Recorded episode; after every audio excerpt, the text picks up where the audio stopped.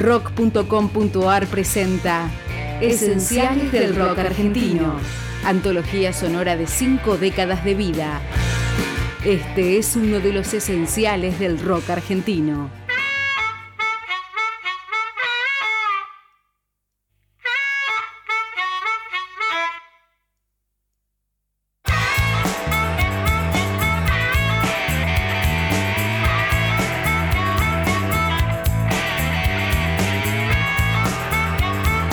En el año 1994, los Piojos grababan su segunda placa, Ay Ay Ay.